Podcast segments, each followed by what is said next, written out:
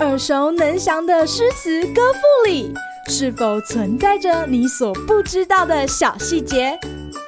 快跟着师傅麦恩居一起补充韵文当中的小惊喜！大家好，欢迎来到今天的师傅麦恩居。今天要和大家介绍的是杜牧的《赤壁》。折戟沉沙铁未销，自将磨洗认前朝。东风不与周郎便，铜雀春深锁二乔。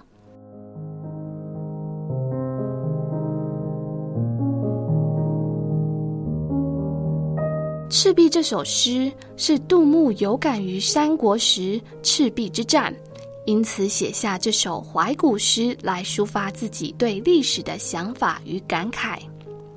三国时期的赤壁之战是咏史诗歌中常出现的题材，例如苏东坡著名的词作。《念奴娇·赤壁怀古》当中，就遥想周瑜当年谈笑间樯橹灰飞烟灭的自信潇洒；又如李白也在《赤壁歌怀古》中写下“烈火张天照云海，周瑜于此破曹公”的战争情景。赤壁之战当中，周瑜以火攻来对付曹操南下的水军。也被历史小说《三国演义》改写为火烧连环船的情节，是大家耳熟能详的三国故事之一。诗中的东风就是周瑜纵火时所吹起的东南风，也是小说中孔明祭天所借来的东风。铜雀则指曹操所建的铜雀台。相传，诸葛亮曾经将曹植所作的《铜雀台赋》中二句改为“揽二乔于东南西，乐朝夕之与共”，借此来刺激周瑜联合抵抗曹操。也因此，诗人在末两句诗中以这个典故想象历史的另外一种可能。今日 NG 点。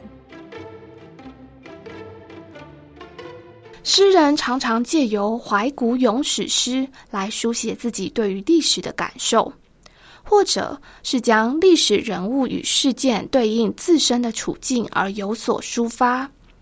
小杜在这首诗当中，却对已发生的事件提出另外一种假设性的发展：如果战场上没有适时的吹起东风，恐怕大乔与小乔都会被曹操掳到铜雀台，也意味着历史就将此改写了。这样的笔法还能见于小杜的另一首咏史诗《题乌江亭》。诗人对楚霸王项羽自刎在乌江感到遗憾，并且肯定项羽的才能，因此写下“江东子弟才多俊。”卷土重来未可知，认为当时项羽若能不被战败的耻辱给打倒，也许就有卷土重来的可能。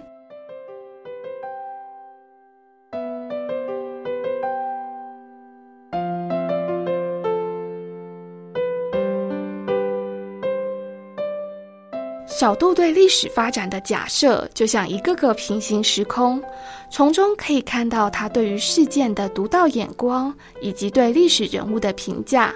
《赤壁》这首诗反映出战争成败只在一线之间的紧凑，《题乌江亭》则能见小杜对项羽气度不够宽广表现所做出的评价以及惋惜。这种独特的思路，也是小杜的咏史诗独树一帜的风格。好啦，今天的师傅麦恩居就到此结束，我们下回见喽，拜拜！感谢收听今天的师傅麦恩居。想要了解更多有关韵文的趣味知识，请记得按下订阅键，follow 我们，让你的诗词歌赋不安居。